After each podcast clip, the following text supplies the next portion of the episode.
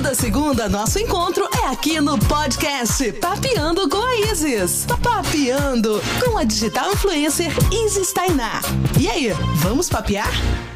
Fala galera, tudo bem com vocês? Está começando mais um Papeando com a Isis aqui no podcast, o nosso episódio 21. E hoje eu não estou sozinha, eu tenho um convidado para lá de especial, que é o Rafael Pacheco. Ele vai falar um pouquinho para vocês como é que é conviver mesmo com o diagnóstico soro positivo, como que a gente rompe com os preconceitos, né? E só através da informação que a gente consegue romper com o preconceito. Tudo bem, Rafael? Seja bem-vindo. Tudo bem, Isis. Que prazer, prazer enorme estar aqui. Prazer, muito obrigado pelo convite. É, a gente tem muita coisa para a gente falar legal aqui hoje. É, espero que a gente consiga desenvolver bem o papo, acho que vai dar certo. E é isso, prazer. Meu nome é Rafael, para quem não me conhece. Eu faz um tempo que eu vivo com HIV já. É, e recentemente eu decidi falar sobre isso abertamente na internet, até por uma questão de preconceito que eu sofria pela falta de informação das pessoas que eu contava. Então eu vi que, mesmo numa bolha muito LGBT, muita gente não sabia diferenciar coisas básicas, sabe? HIV e AIDS. Então eu decidi falar um pouco sobre isso na internet, visando quebrar bem o preconceito. Que show, muito bacana. E aí, é, conta aí mais para os ouvintes, quem é o Rafael? Fala mais sobre você, o que você gosta de fazer. Bom, eu sou o Rafael, tenho 27 anos, eu moro em Brasília, né? DF, mas eu sou natural de São Paulo, capital. É... O que que eu faço? Eu sou assessor, eu trabalho como assessor numa autarquia federal. Então, além de falar na internet publicamente, né? Isso até me atrapalha um pouco. Eu tenho um outro emprego, que é onde eu mantenho minha vida financeira, digamos assim. E que o que eu gosto de fazer? Eu gosto de sair. Infelizmente, a gente não está podendo sair. É, atualmente eu tenho consumido muita série no Netflix, né? Acho que como muita gente. É, jogo, gosto muito de jogar jogos de computador, é, em especial os da Riot Games, né? League of Legends, Valorant, entre outras coisas. E é isso, eu parecia um nerd agora. Talvez eu tenha me tornado um nerd na quarentena. E é isso, tudo bem, faz parte. Não entendi nenhum desses jogos que você falou. A única coisa que eu entendi foi de séries de jogo. Eu não sei nada, gente. não, sou, não sou desse mundo gamer. E hoje a gente vai falar sobre esse assunto, e por isso que eu convidei o Rafael, justamente porque é através da informação que a gente desconstrói preconceitos, né? E aí, Rafa, como é que foi descobrir o diagnóstico? O que, que você pensou? E agora? O que, que eu vou fazer? Como é que foi o seu primeiro pensamento, assim? Certo. É...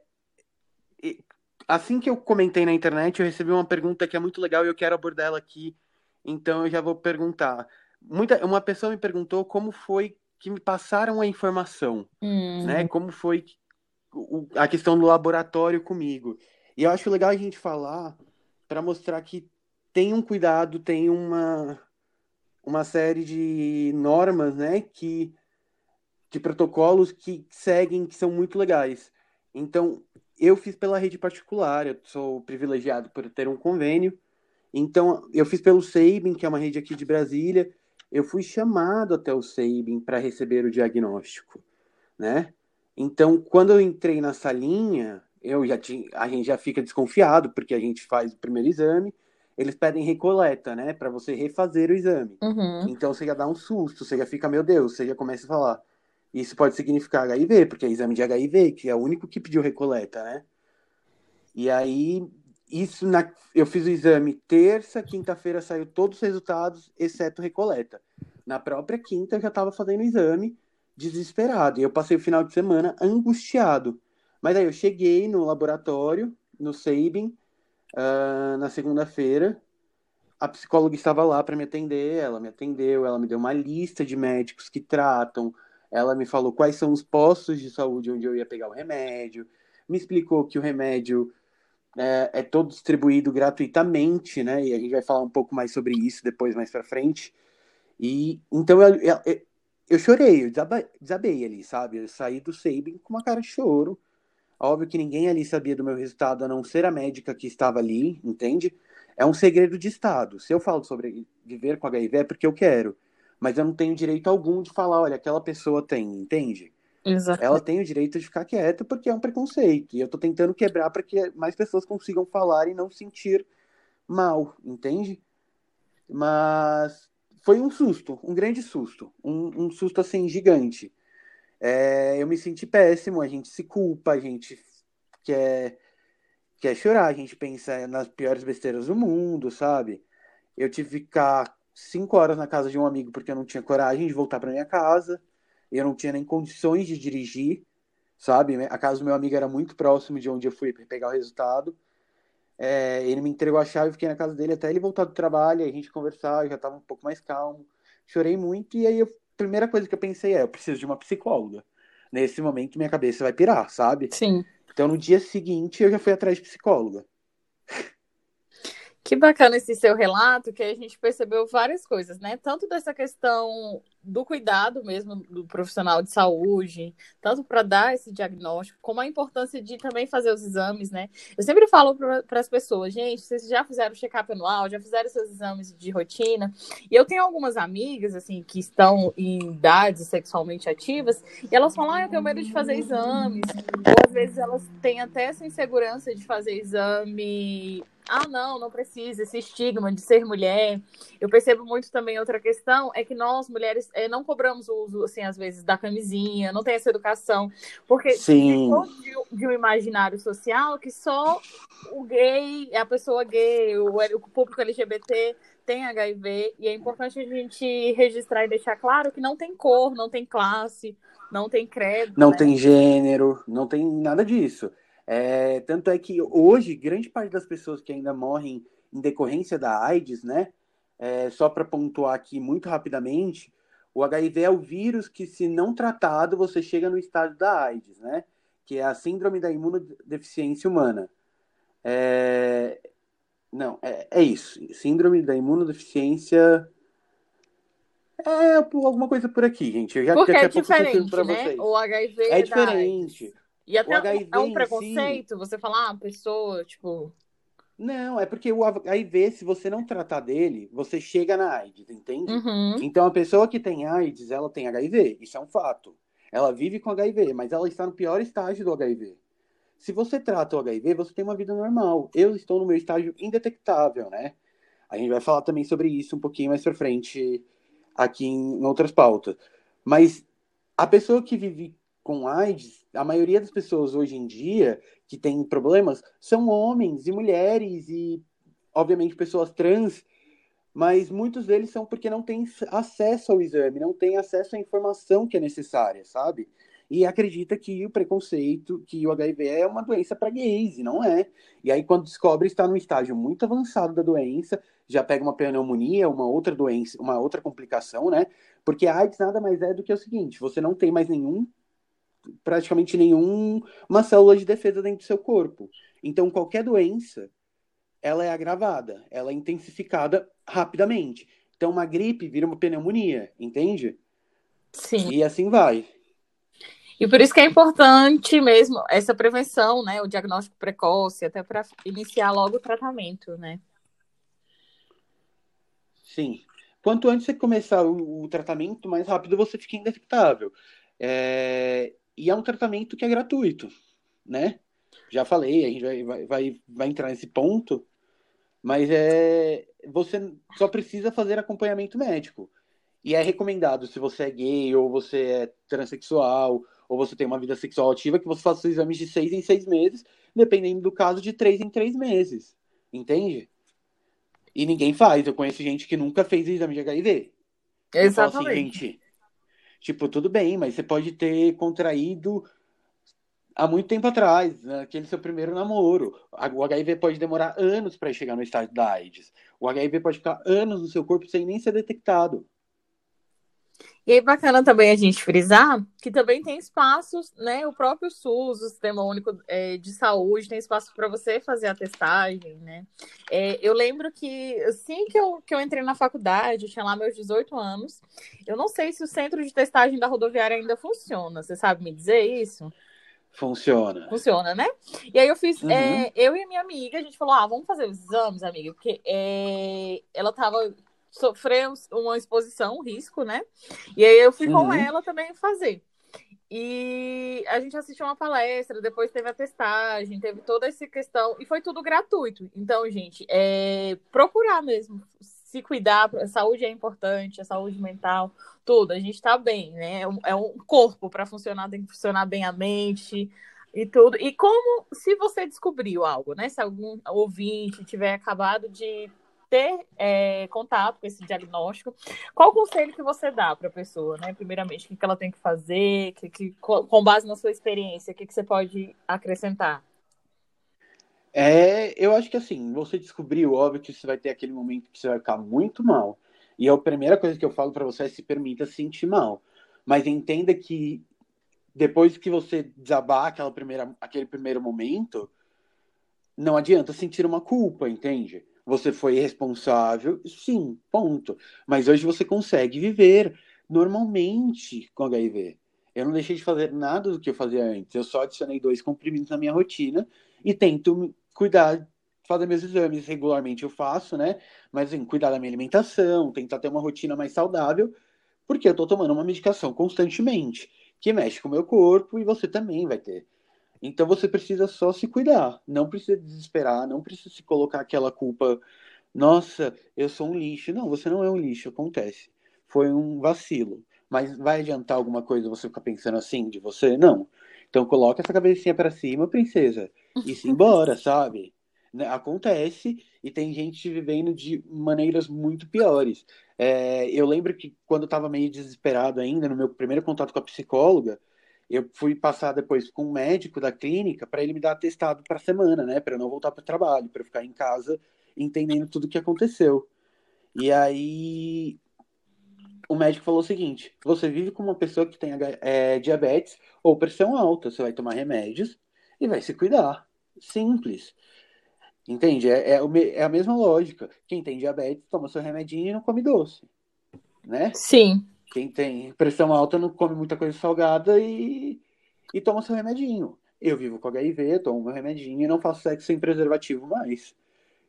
Foi quando eu fiz, aconteceu um, um, pequeno desastre, mas e aí? Eu vou desistir? Muito pelo contrário, minha vida continua e muito mais saudável do que eu estava antes, tá? Posso garantir isso para vocês, assim, fácil. A gente passa a se cuidar mais, né? Exatamente. Que fica essa mensagem mesmo, né? Pra gente revisar. E as pessoas que estão passando, esse não é o meu lugar de fala, por isso que eu convidei o Rafa, é para justamente. Ah, minha vida não acabou aqui, né? Tem muito. É cuidar da sua saúde, é fortalecer sua imunidade, é estar bem, né? O Rafa falou: ah, eu procurei terapia, terapia salva. Eu acho que todo mundo, né? A humanidade, se tiver o privilégio de fazer terapia é muito bom para lidar com situações. Tem coisa que a gente não consegue lógico, né? A prevenção e tudo, fazer exames, o uso da camisinha.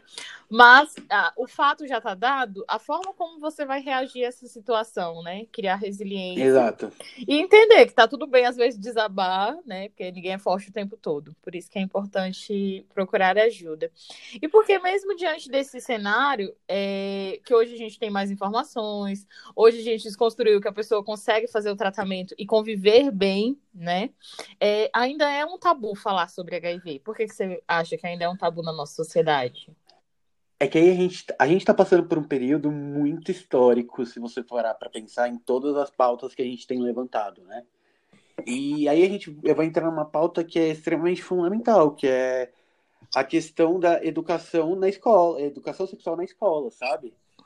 É, é necessário que as pessoas entendam mais sobre isso entendam que, tipo, tem várias maneiras de se prevenir, várias maneiras de você cuidar, e que hoje em dia não é mais que nem era na época que era a TV só mostrava sobre isso, né? Porque atualmente o assunto é a Covid. Mas quando o HIV estourou, o assunto era o HIV, sabe? E a AIDS em si.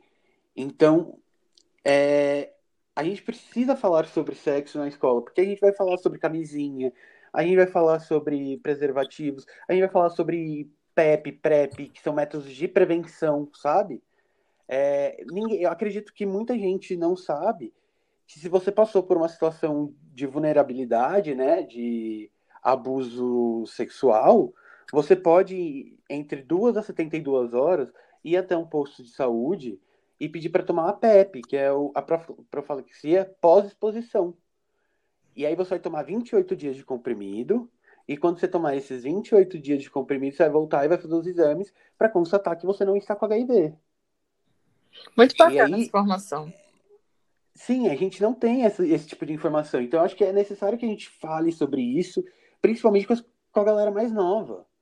Porque a, a, galera que tem 25, 30 anos tem uma cabeça meio fechada já. Já acha que tá sabendo tudo da sua vida, entende?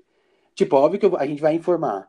Mas se as pessoas mais novas na escola, quando a gente é menor, tem informação a essas coisas, a gente tenta, a gente lida melhor quando a gente sabe, entende?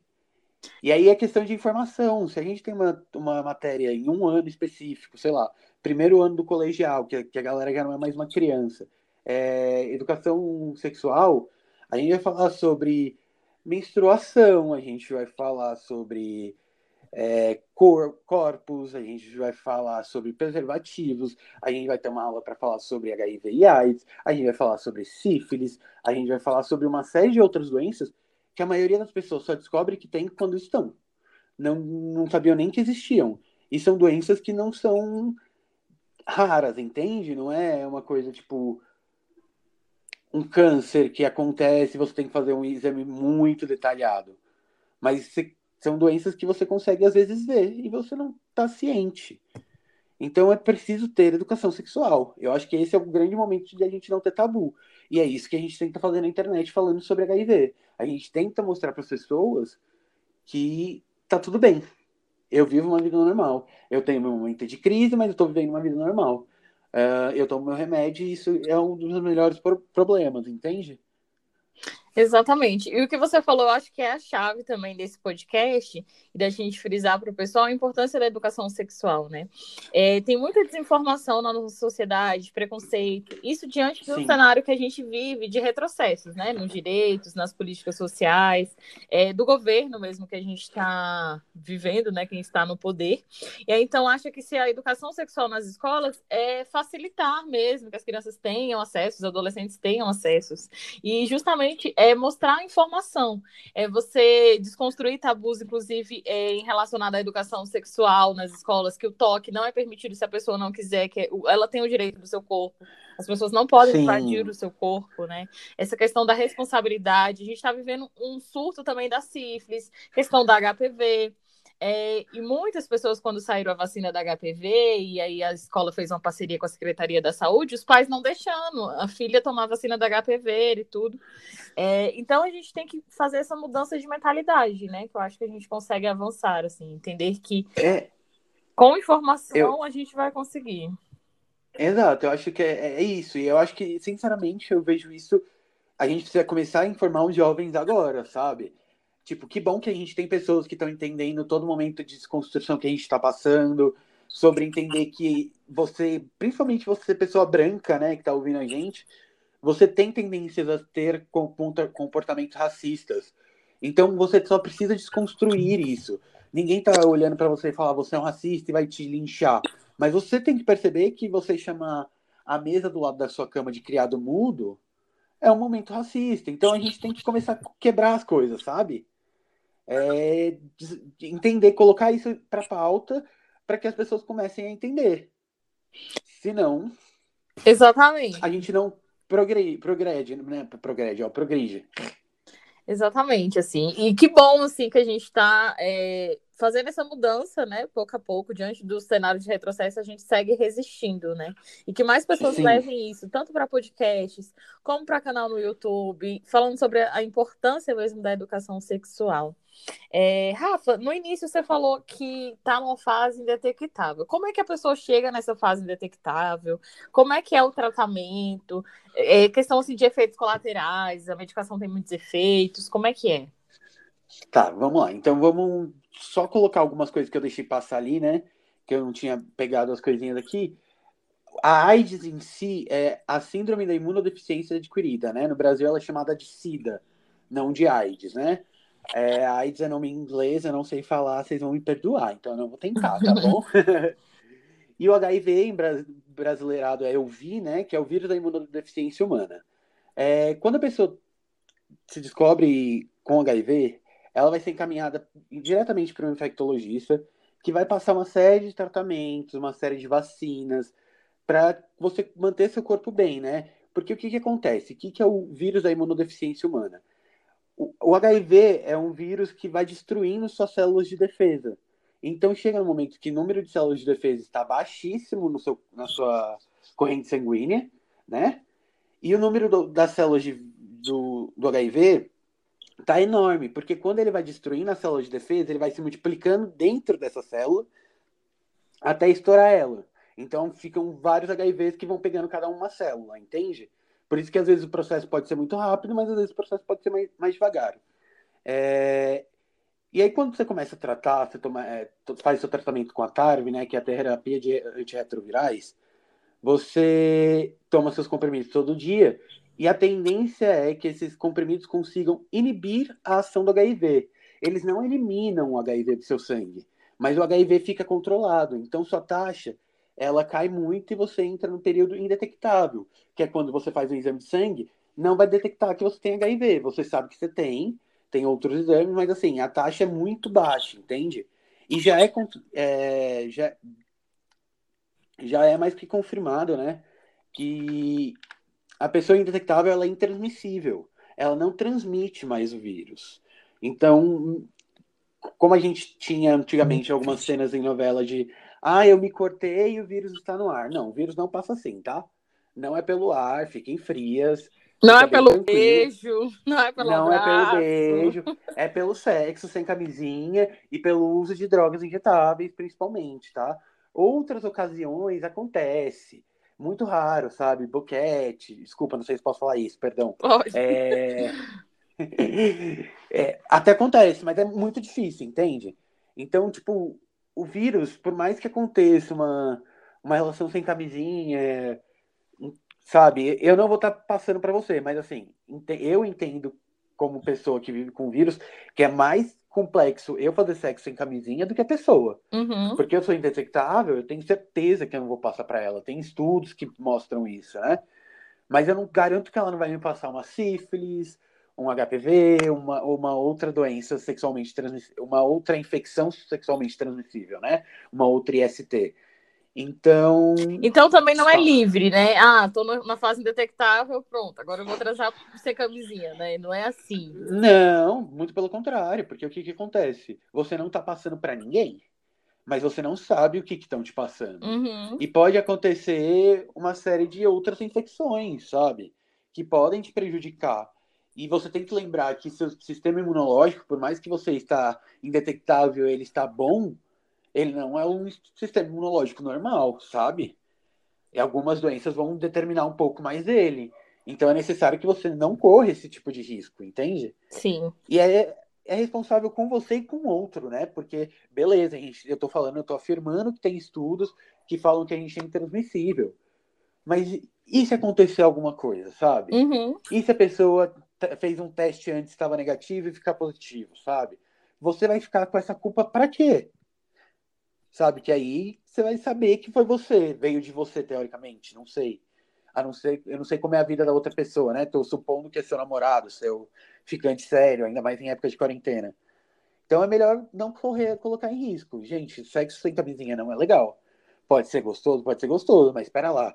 Eu lembro bem lá no começo, né, antes disso tudo acontecer, gente falando, ai, aperta, meu anjo, vai comprar extra larga, sabe? Ai, não sei, tem um gosto muito rápido com camisinha. Tem camisinha pra, com, pra gente que tem sensibilidade, entende? Para dar uma segurada nas coisas lá. Exatamente. Então, é, só é só saber, e procurar. E isso dentro, né, das, igual a gente já falou, dentro das relações heterossexuais, da, da liberdade também sexual feminina da mulher, poder exigir do, do parceiro também o uso da camisinha, é, do seu ficante, ele ter, carregar a camisinha também e tudo. Sim, e mulheres, vocês também podem ter camisinha, pode ter a camisinha de vocês, que é um, talvez um pouco mais desconfortável, não tem é, muito acesso a esse assunto, né? Mas assim, você não é obrigada a nada. Comece, começamos por aí. Não está assim hoje, não está assim hoje. Ai, mas isso vai dar margem para ele procurar outra pessoa. Então ele não te ama, meu anjo. Exatamente. Começa por aí. Sabe? Tipo assim, beleza, tem um momento da, da paixão que a gente quer todo dia. Você tá tendo fogo, só vai. Mas vai chegar um momento que é normal, tá? Dos casais, tanto hétero quanto gays, quanto trans, que, tipo, tudo normaliza, que, tipo, ah, tem dia que vocês não, um não vai querer e tá tudo bem. Então, você não quer, independente se é marido ou não, e ele vai ficar bravo ou não, você não, não vai. Segundo, é, você tá desconfiada ou você não tá desconfiada, mas acha necessário, use camisinha. O cara não quer usar, um pé na bunda também. Entende? Sejam independentes, gente. Vocês não precisam de homem nenhum para fazer vocês sentirem prazer. Exatamente. Então, Peça né? exames, faça tudo ali, né? Se proteger, porque realmente, como a gente falou, não tem. E aí, é, Rafa, você sofreu algum preconceito, assim, quando você foi contar para algum brother? É, e tem essa questão também, gente, é do sigilo, é da pessoa querer contar ou não. Sim. É, a gente não sai também contando, ah, eu, tô, eu tenho sinusite, aí eu vou falar, oi, do café da manhã pro meu amigo, eu tenho sinusite. Não é algo, é algo particular da pessoa. Se a pessoa ela quiser dividir e que for igual o Rafa, assim, que ele usa, como bandeira de luta mesmo, para desconstrução do preconceito, ok, mas também não podemos é, exigir que toda pessoa soropositiva levante a bandeira, queira falar sobre isso, porque cada pessoa reage de uma forma, né, tem uma vivência diferente. E você sofreu algum preconceito? Claro, é, é que eu entendi muito isso que você falou e eu queria comentar. Uhum. É, quando a gente é gay, a gente já tá no armário, né? A gente já vive no armário até a gente falar para a sociedade: oi, eu sou gay realmente e qual que é o problema. E quando a gente se descobre depois de um tempo vivendo com HIV, a gente volta para um outro armário. E aí cabe a pessoa querer quebrar ele ou não, entende?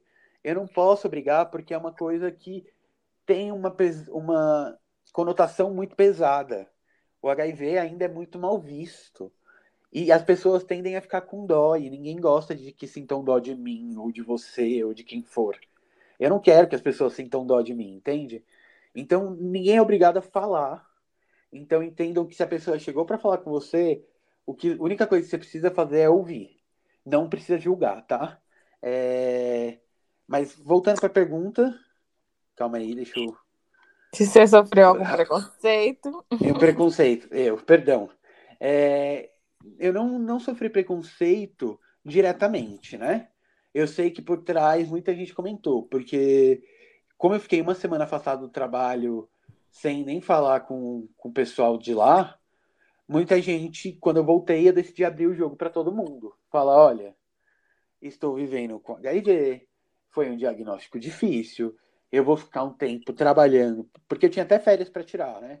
Uhum. É, mas eu falei, eu vou ficar um tempo trabalhando, porque se eu ficar em casa, minha cabeça não vai ser produtiva. Eu sei que eu também não vou estar produzindo da mesma maneira que eu produzia antes, mas é só uma questão de tempo, e as coisas vão se ajeitando, eu vou estar aqui, tá bom? Não, aí isso, todo mundo foi muito. me recebeu muito bem, sabe, na, na minha frente.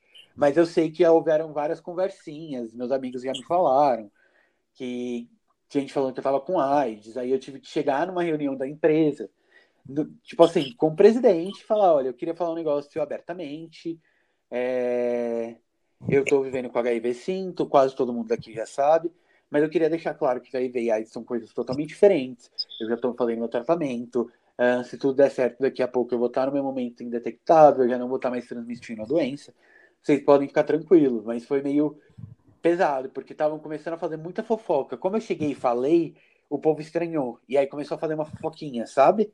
Sim. Então foi o preconceito que eu tive. Com meus amigos, não. Meus amigos, todos que eu contei, foram de boa. E a recepção que eu tive das pessoas que me conhecem, que ficaram sabendo pela internet, foi maravilhosa. Então, eu, minha bolha é bem, bem legal nesse sentido. E seus familiares também? Foi... Aí a gente entra num ponto um pouquinho mais complexo, né? Meu pai, no primeiro dia, ele falou que eu tava com a maldita, né? Uhum. Que era como era chamada a AIDS no começo, lá na década de 90, 80. 90, na verdade. E aí eu falei, não, pai, não tô com a maldita, tô com HIV, tive que explicar para ele, desconstruir tudo ele. Minha mãe, nossa, tadinha, mãe, se você estiver ouvindo isso, que provavelmente ela vai ouvir, te amo, tá? é... Ela sofreu muito, ela Diz ela que ela sonhou poucos dias antes que eu tava falando sobre isso para ela. Sexto sentido de mãe, né? Sim. Então, quando eu contei para ela, ela teve uma reação de ficar meio paradona, assim, mas ela não chorou, ela ficou bem, ela só ficou ouvindo, sabe? E aí ela sofreu mais quando eu postei meu primeiro vídeo na internet. porque ela acha que isso deveria ser um, uma particularidade minha. Ela acha que eu deveria manter isso no meu armário, sabe? E aí, aos poucos, ela tem entendido a necessidade que eu tenho de falar. A necessidade de falar, gente, estou bem, e tá tudo bem, sabe? Nada vai acontecer. Mas, fora ela, foi tudo muito tranquilo. Uma bronquinha de uma tia, coisas assim, mas assim, inevitáveis, né? Cada um lida com as coisas da maneira que quiser, nada que fosse abusado para não para eu não tomar abuso também.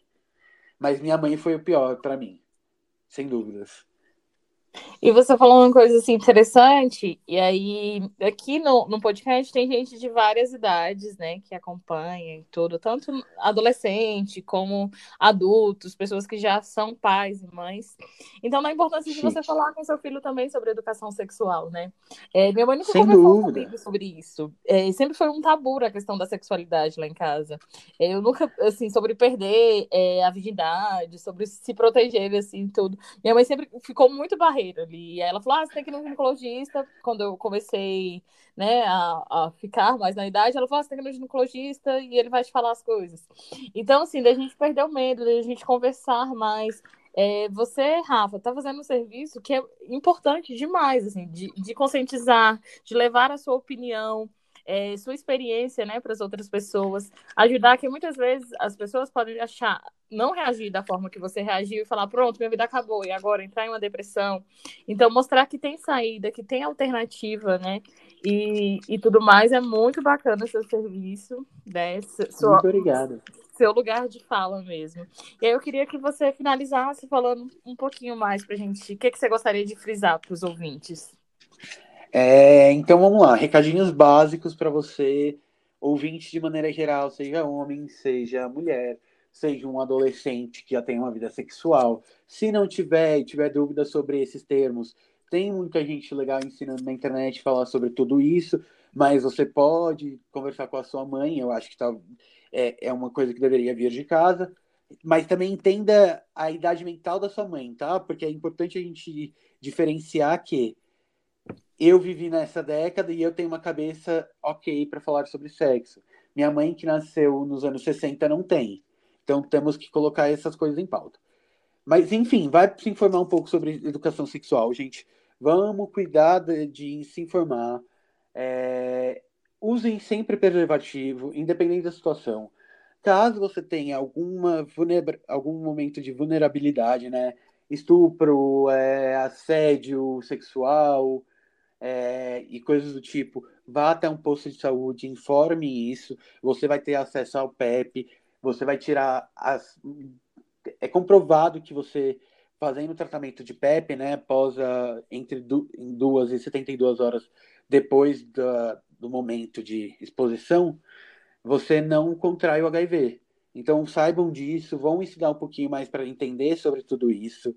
Não tenham medo de falar sobre HIV quanto mais ele for falado, mais as coisas vão se tornar normal, é, vai tudo se ajeitar, a gente vai conseguir falar e quem sabe no futuro a gente tem pessoas conscientes que vão estar transando só com camisinha, sabendo o que acontece com o HIV. A gente também tem vários bons avanços para a cura do HIV também.